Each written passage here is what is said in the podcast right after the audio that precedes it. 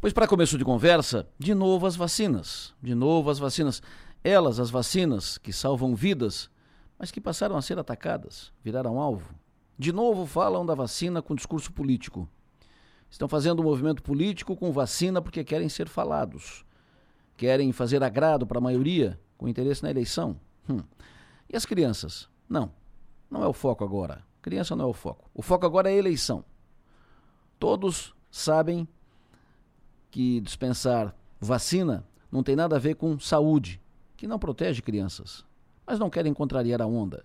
Querem ficar, querem ficar de bem com os comentaristas de redes e bolhas sociais.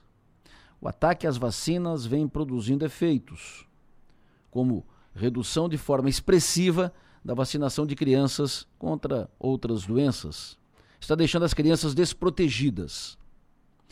Santa Catarina se destacou historicamente no país por vacinar mais que os outros estados, por ter feito movimentos na frente dos outros estados para garantir vacinas aos seus, e sempre cravou resultados positivos de erradicação de doenças, merecendo destaque no país por isso. Criciúma teve uma postura elogiável no enfrentamento à Covid e no uso das vacinas. Não titubeou, inclusive na vacinação contra a Covid as suas autoridades não se deixaram levar pelo discurso político da onda na época. Agiram tecnicamente, com responsabilidade. E os resultados estão aí. Mas em ano de eleição, as coisas mudam, novas posturas. Amanhã ou depois, o que está sendo feito agora para dispensar vacina deve ser revertido, porque contraria dispositivo legal.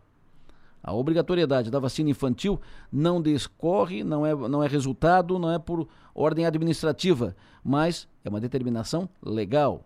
Está previsto no artigo 14 do Estatuto da Criança e do Adolescente, cujo primeiro parágrafo estabelece que a vacinação das crianças, nos casos recomendados pelas autoridades sanitárias, é obrigatória.